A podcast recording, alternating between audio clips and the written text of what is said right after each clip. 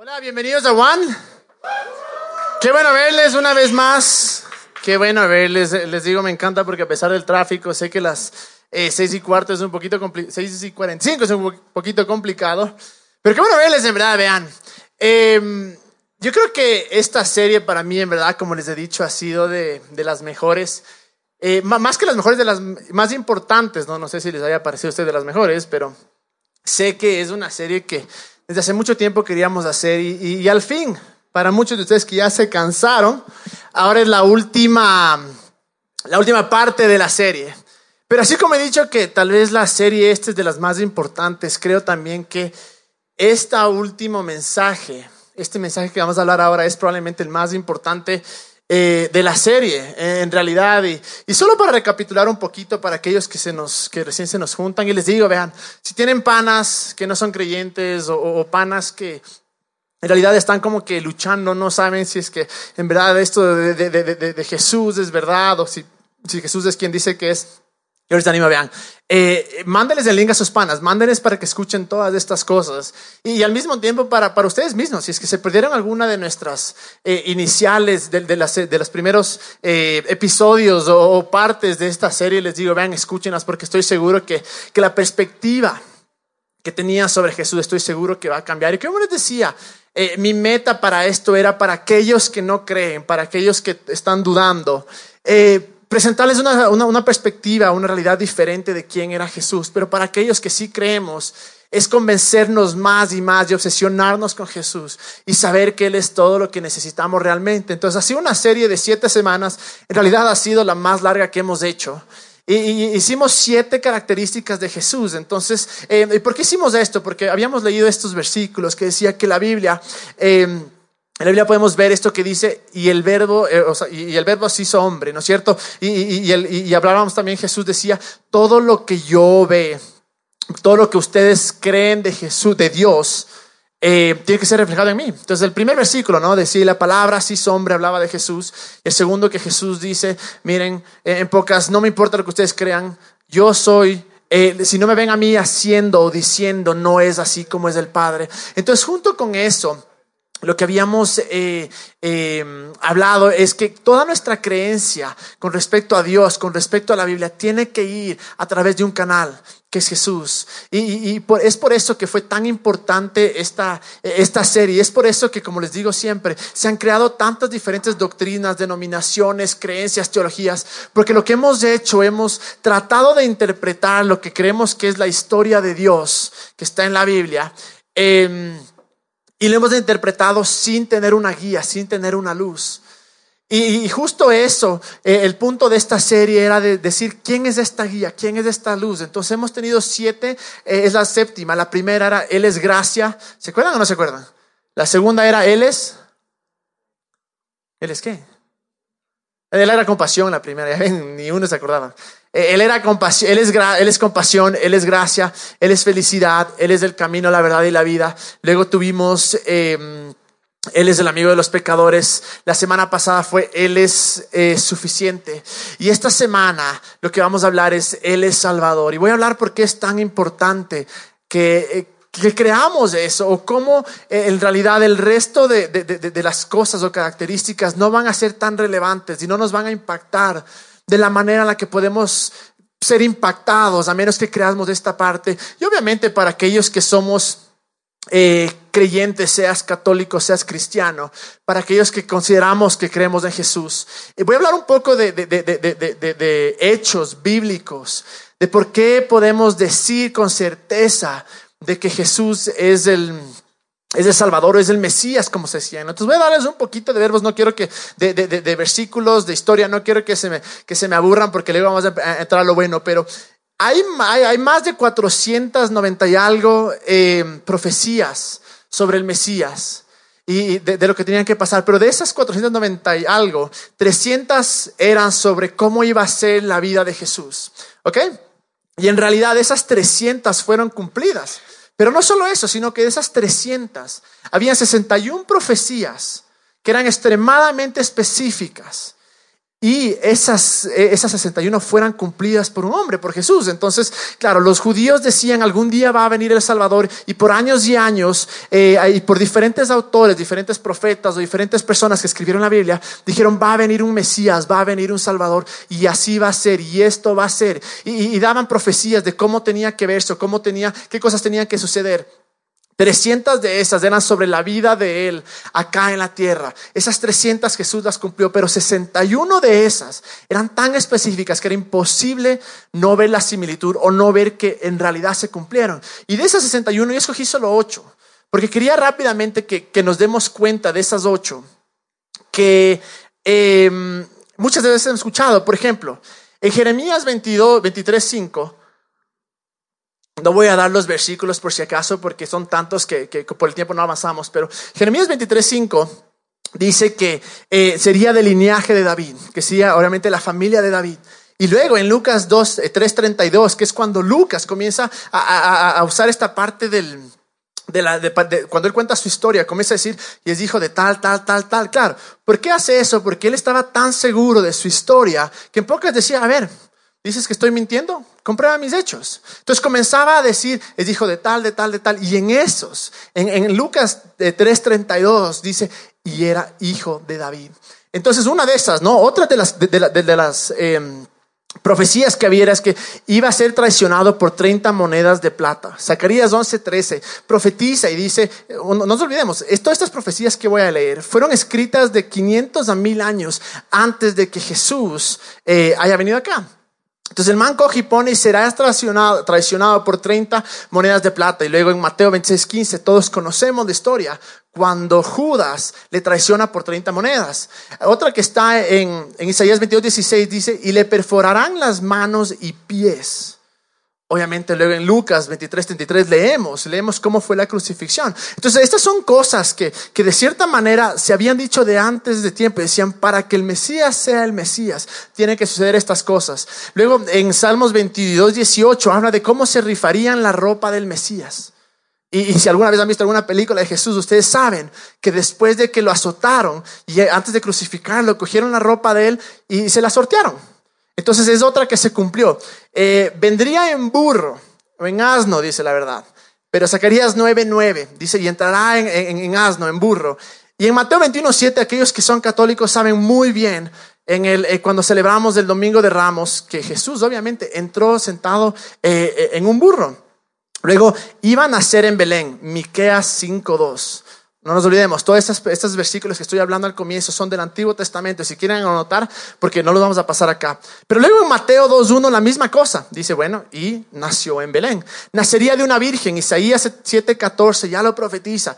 Todos sabemos, obviamente, el nacimiento de Jesús de una virgen que está en Lucas 1.27. Esta parte también es interesante. Dicen, no le romperían los huesos, 34.20, y Juan 19.36 dice que no le rompieron los huesos. Por más que le pegaron, le crucificaron, ningún hueso fue roto. Entonces, es impresionante eh, pensar en una cosa, porque creas o no creas eh, que la Biblia es real, no quite el hecho de que sea un documento histórico bastante confiable en cuanto a los hechos. Sé que tal vez la parte de, de divinidad para muchos es como que, ah, ahí tal vez no creo, pero en cuanto a los hechos, las cosas que sucedieron, es un documento extremadamente confiable. Entonces, estaba leyendo un poquito, pero para que una persona cumpla estas ocho o ocho eh, profecías, la probabilidad era de 1 a la 16, es decir, un trillón de trillón de trillón, no se me invento, pero es, es bastantísimo la verdad. Para que una persona, para que esa misma persona no solo cumpla ocho, sino que cumpla 61 de las que son específicas y él cumplió, es 1 a la 200. O sea, imagínense eso. O sea, es trillón de trillón de trillón de trillón de trillón de trillón de trillón. O sea, prácticamente imposible. Y para que una persona cumpla 300 de las profecías, solo Jesús. O sea, solo el Mesías, solo alguien que es imposible que no pueda fallar. Y claro, cuando uno se pone a pensar que fueron diferentes personas, diferentes profetas, entre 500 y 1000 años antes de Cristo, uno sí se pone a pensar que sería demasiado coincidencia que lo que ellos eh, eh, predijeron en el comienzo luego no sea realidad. Pero una vez más, es, estas cosas que estoy hablando de la parte bíblica, ¿no? Para aquellos que ya me voy a entrar a la, otra parte, pero para aquellos que creemos que Jesús es nuestro Salvador o que alguna vez creímos, esta es la parte que podemos decir, wow, o sea, en verdad Él es el Mesías. Y la pregunta que muchas veces se hace uno también es, bueno, Él es Salvador, pero ¿por qué tuvo que morir? ¿Por qué no solo, y me imagino que se han de haber hecho esta pregunta, ¿por qué no simplemente solo nos perdonó y ya? Decir, bueno, ve, Estás perdonado. Pero hay una historia que va mucho más allá. Y obviamente, ¿qué es lo que sucede? Dios crea al hombre, ¿ok? Eh, creas o no creas que el Génesis, porque sé de muchos creyentes que dicen, bueno, el libro de Génesis, eh, por más que es un libro hermoso y todo, muchos los ven como una metáfora. Pero lo veas o no lo veas como una metáfora, igual el contenido, el mensaje es el mismo. Y voy a explicar un poquito. Entonces, ¿qué es lo que sucede? No? Nos dice que vino Dios, crea al hombre y a la mujer. Y les da, les da, una, les da una lección, les dice, miren, escojan el bien o el mal. Cada uno de ustedes, de las dos, tiene consecuencias. Escogen este camino, ahí estoy yo, estoy en este camino, acá no estoy yo. Entonces, dentro de eso, ¿qué es lo que sucede? Cogen y escogen e, el mal. Y, en eso es lo que sucede. El rato que escogen el mal, escogen una vida separada de Dios. Y miren lo que dice en Romanos 6:23. Dice, pues la paga que deja el pecado es la muerte. Pero el regalo que Dios da es la vida eterna por medio de Cristo Jesús nuestro Señor. Pero quiero enfocarme en esta parte. Pues la paga que deja el pecado es la muerte. Entonces el rato que ellos escogieron el otro camino, había un, había un precio que había que pagar. ¿Ok? Ahí dice que la paga del pecado es muerte. Es decir, alguien tenía em, que morir. Pero ¿qué es lo que sucede? En eso Dios dice, mira, yo les amo tanto que no quiero que seas tú el que mueras. No quiero que seas tú el que sufre las consecuencias, sino que en realidad yo voy a ser el que pago por ti. Pero al haber sido un ser humano el que había cometido el, el pecado, el que había hecho la elección de la maldad, el único que podía em, pagar ese pecado tenía que ser un ser humano también. Y es por eso que Dios envía a, Jesús, y como conoce Jesucristo hombre, lo, envía a, Jesús, que se hace hombre entre nosotros, para poder pagar ese pecado. Porque era injusto que alguien más que no cometió el pecado, es decir, de la raza humana, por decirlo así, sea el que paga. Pero no solo eso, sino que el rato que esta persona que tenía que pagar el precio eh, había pecado antes, ya no era una paga, porque igual se merecía castigo, igual se merecía, como dice acá, la paga del pecado es muerte. Es por eso que, ¿qué es lo que sucedió? Jesús cogió, Dios cogió, no envió a mil ángeles, no envió a profetas, sino que envió realmente a su único hijo, a lo que más amaba a quien estuvo con él desde el comienzo, porque podemos ver en el principio que, eh, eh, habla, dice, ¿no? En el principio estaba Jesús desde el comienzo. ¿Y qué es lo que sucede? Entonces Él envía a su único hijo, que nos dice la Biblia que murió sin ningún pecado, para que de esa manera nosotros podamos ser perdonados. Es decir, Él recibió todo el, el ¿cómo se llama? El, castigo y fuimos em, perdonados. En Efesios 1.7 dice, en Él tenemos la redención mediante su sangre, el perdón de nuestros pecados, conforme a las riquezas de la gracia. Y como les decía, aún si es que obviamente ahí está, ¿no? Ahí tenemos el perdón de nuestros pecados. Para eso vino Jesús, para ser Él el que tomaba nuestro castigo, para ser Él el Salvador, el que nos salvaba de ese castigo, de esa muerte. Y una vez más, aún si es que nosotros tomamos lo que habíamos leído desde el comienzo, la historia de Génesis, como una metáfora, yo creo que es una, una yo lo creo que fue así, pero si es que no, no me pondría a pelear con el que no cree así, pero creo que la esencia o la metáfora que nos deja es como una vida fuera de Dios, una vida sin Dios, realmente eh, nos llena a la muerte. Y pero la pregunta es, ¿y por qué Jesús? ¿Por qué no solo una vez más nos perdonó? ¿Por qué la sangre? ¿Por qué tuvo que ser tan drástico? ¿Por qué tuvo que morir? Y es la otra parte que creo yo. Porque en realidad lo que buscaba Dios era una relación. Y tú no puedes tener una relación con alguien por el cual no te sacrificas. El verdadero amor, en el verdadero amor siempre va a haber sacrificio. Ustedes saben, yo me estoy por casar, pero le veo a mi, prometida, a mi novia, que todos los días hace sacrificio por mí.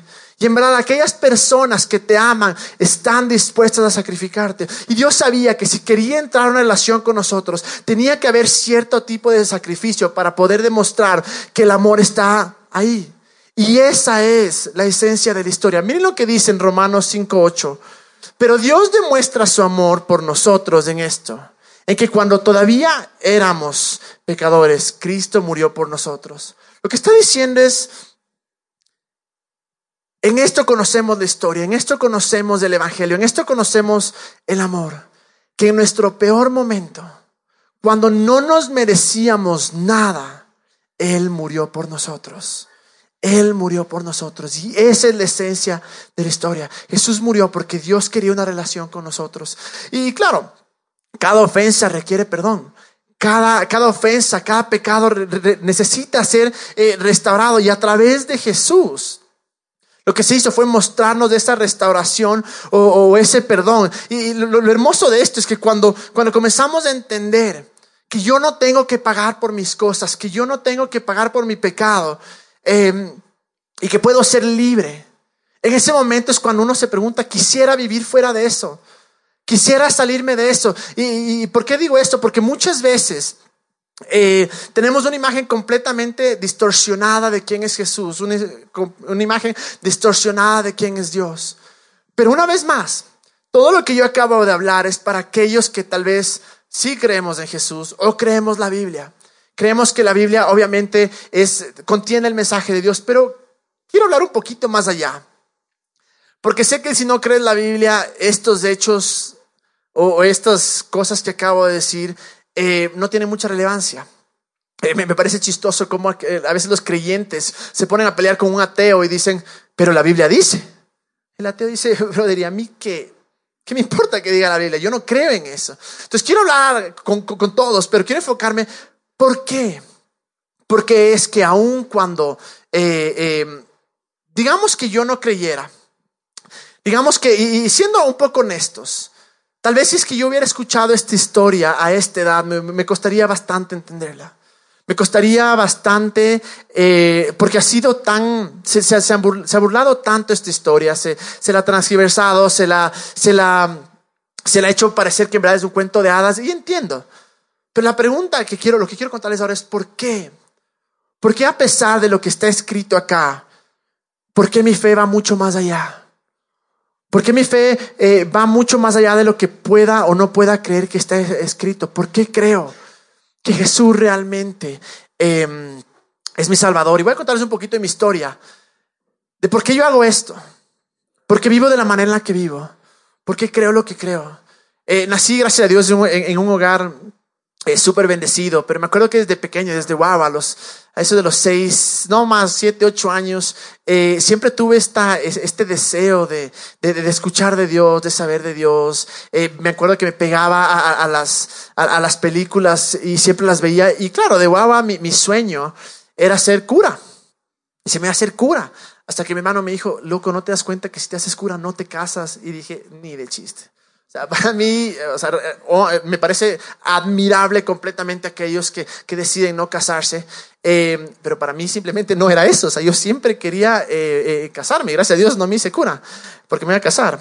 y entonces, claro, Luego me acuerdo cuando veía las películas de Jesús, iba a mi cama y sacaba las, sacaba las, las tablas de la cama y les hacía, ¿se acuerdan de estas camas viejas?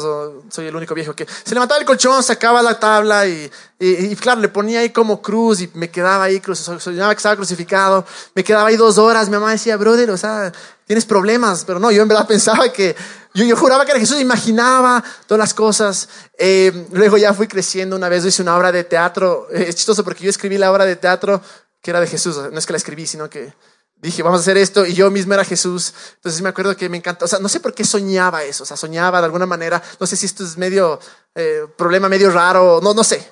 pero soñaba con eso, en verdad, hasta que... Em, eh, siempre, tenía estas, estas, estas cosas y me acuerdo que eh, en, en, ese momento mi mami siempre había sido creyente y, comenzó a creer un poco más y me dice, mira, sabes que yo vi que la vida de ella había sido, había sido completamente transformada y, me decía, sabes que crees en Jesús, pero, pero comienza a eh, recibir en tu corazón, acéptala en tu corazón. Y en ese momento ya uno crece, pues ya, ya tiene, ya, ya, se le va esta fantasía, ¿no? Ya, ya no cree en Santa Claus, ya dice, bueno, de haber cosas allá, esto, esto fue bien para los niños, pero ahora qué?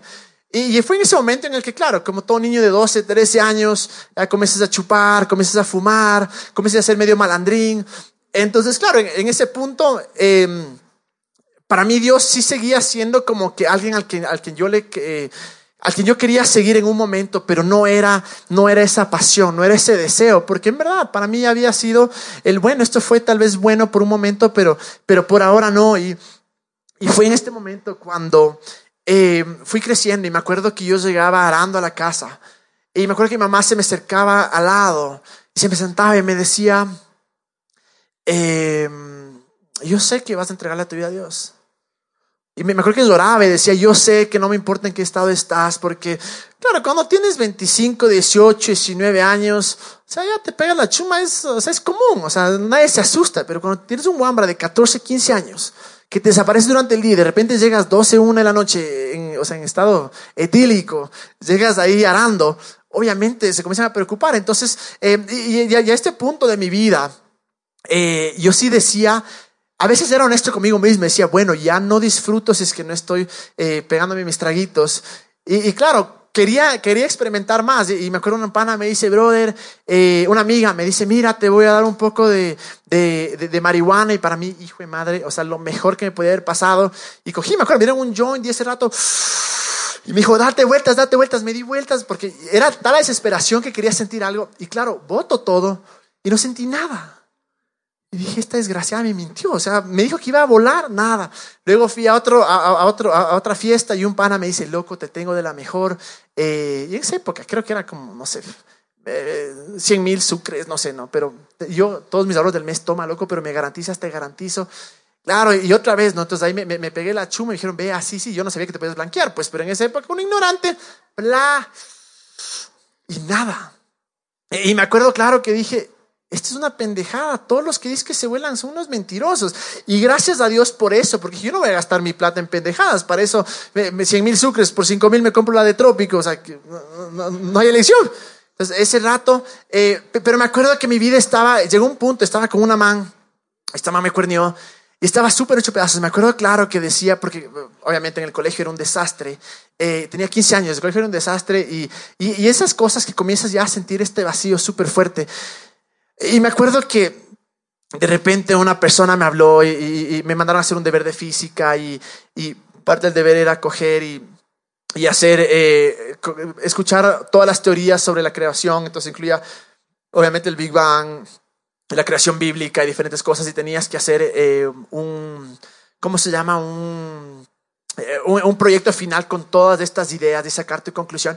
Y le digo a mi mamá, mami, veo que estás en estas cosas, así es que eh, cuéntame. Y me dice, yo te puedo contar, pero mejor te llevo donde un man. Entonces me lleva donde un man.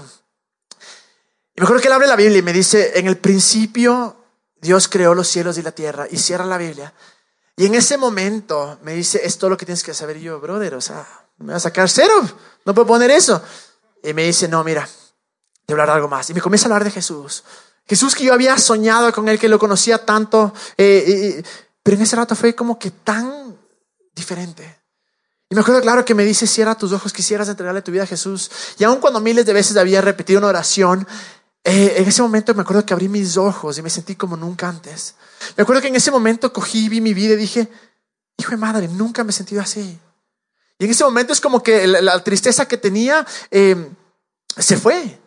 Y, comencé a crecer y comencé a tener esta esperanza. Luego me fui a Estados Unidos, sabía que había un desastre, me fui a estudiar en Estados Unidos, eh, porque decía, yo sé que, que, ya soy perdonado, yo sé que Dios me está ayudando, pero y sé que, me, que tengo algo en, mi corazón que me está llenando, pero simplemente necesito más. Me fui a Estados Unidos, estudié ahí la Biblia, volví, estudié negocios, pero en eso me volví a topar con, este, con la religión, porque es tan, es tan común que a todos nos pasa que conocemos a Jesús y luego conocemos la religión. Con Jesús es hermoso, es como que eh, eres increíble y sentimos la aceptación, sentimos el amor, pero de repente conocí las reglas, conocí el bueno, si eres creyente o cristiano, ahora católico, ahora ya no puedes tomar, ya no puedes fumar, ya no puedes ver películas así, ya no puedes decir malas palabras, los cristianos no hacemos eso.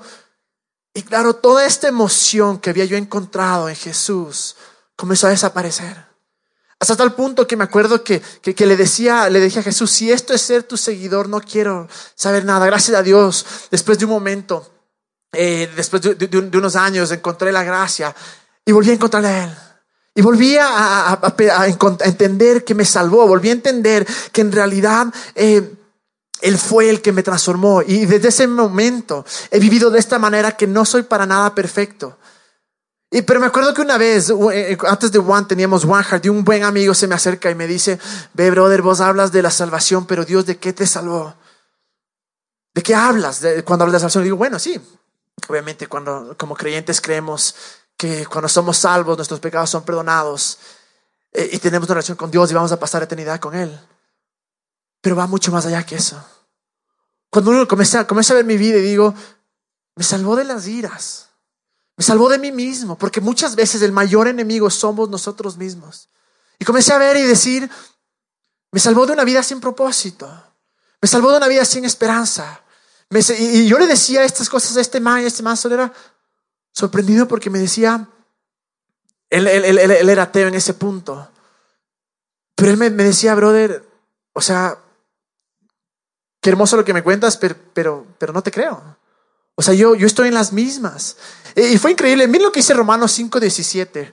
Dice, pues si por la transgresión de un solo hombre reinó la muerte, con mayor razón los que reciben en abundancia la gracia y el don de la justicia reinarán en vida por medio de un solo hombre, Jesucristo.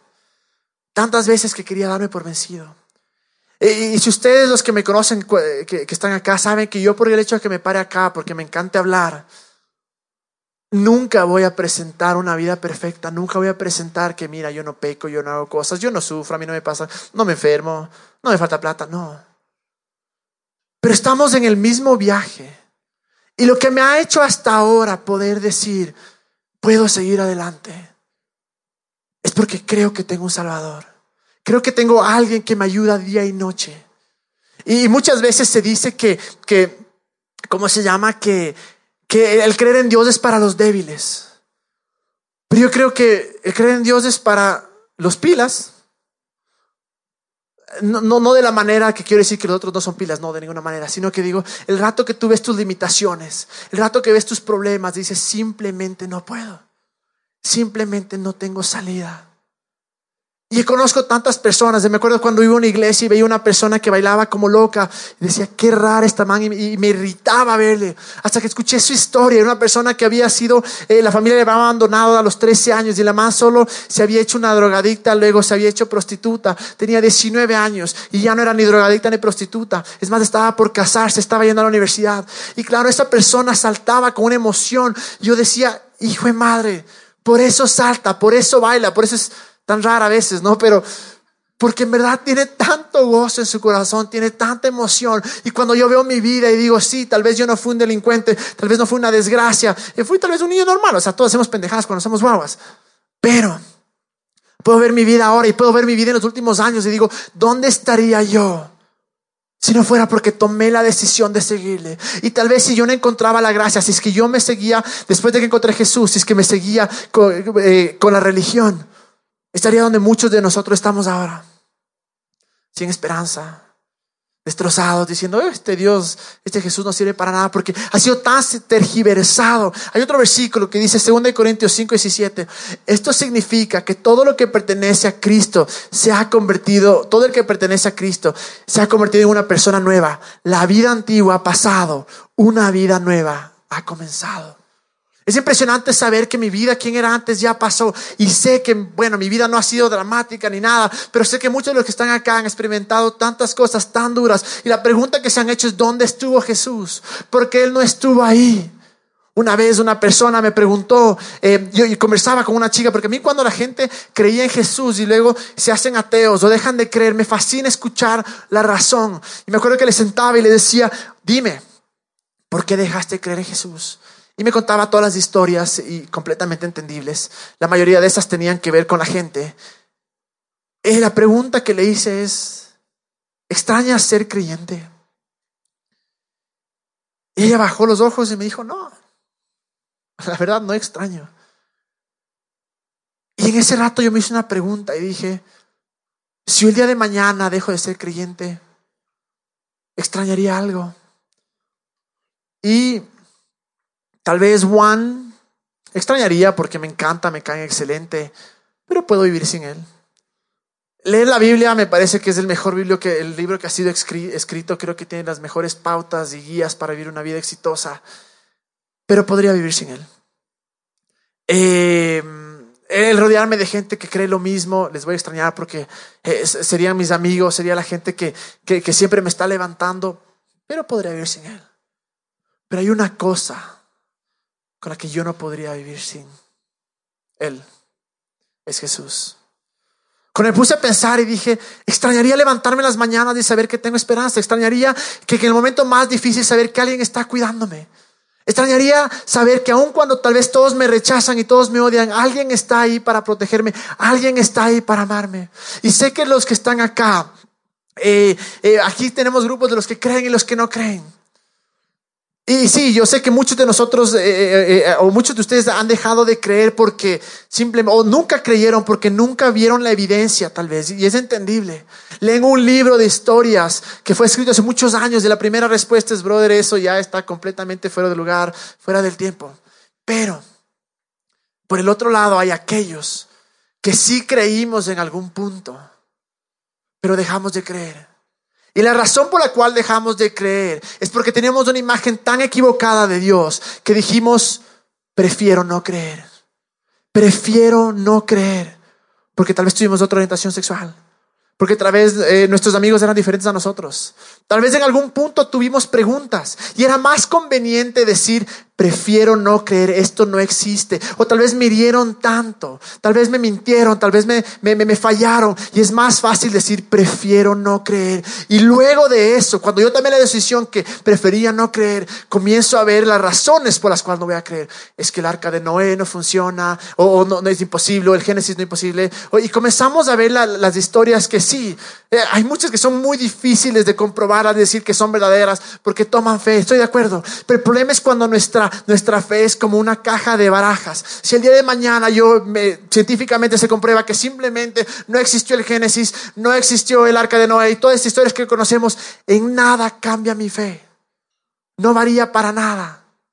Porque digo, si no existe, perfecto, pero nada varía. Porque lo que yo creo en este Salvador no es por lo que me han contado, no es por lo que me han dicho, sino porque yo lo he vivido, porque lo he experimentado.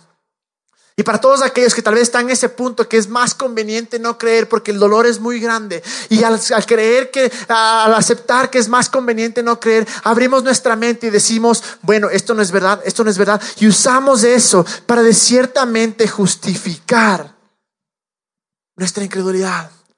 A ustedes les digo, tal vez estás creyendo en el Jesús equivocado. Tal vez no estés creyendo en el Dios que la Biblia nos habla. Tal vez has creído en religión. O para aquellos incluso que nunca creyeron, porque nos, lamentablemente nos vieron a otros creyentes, nos vieron cómo actuaban, cómo actuábamos. Dijeron, si es así, yo no quiero. O escuchábamos las historias y escuchamos cómo por, por siglos y siglos usamos esta historia, usamos este siglo, este, este libro, para decir, para justificar la homofobia, para justificar el racismo, para justificar el machismo, para justificar el que nos creemos y que somos mejores que los demás. Pero tal vez ese no es el Jesús que está escrito. Tal vez es solo un reflejo em, de la religión. ¿Y por qué creo que es tan importante este mensaje? Porque creo que nada de lo que hablamos anteriormente tiene relevancia a menos que digamos Jesús es quien dice que es. Se quedará como una persona buena, se quedará como una persona que es amigo de los pecadores, se quedará como una persona que es feliz. Pero ¿qué relevancia tiene en mi vida? ¿Qué puede hacer Él por mí ahora? Voy a pedir que venga la banda, porque quiero que todos seamos honestos. ¿Quién necesita un Salvador? Yo sé que yo lo necesito. Y no es porque sea débil. Sí, soy débil. Pero va más allá. Va más allá porque soy honesto. Veo mi vida y digo, no puedo solo. Cuando veo mi vida y veo que me voy a acosar con la mujer más hermosa del mundo, con la mujer con la que soñé toda mi vida, digo, no puede ser nada más que Dios. Cuando veo mis iras, cuando veo mis pensamientos, cuando veo mis reacciones, digo, hijo de madre, estoy jodido, estoy fregado.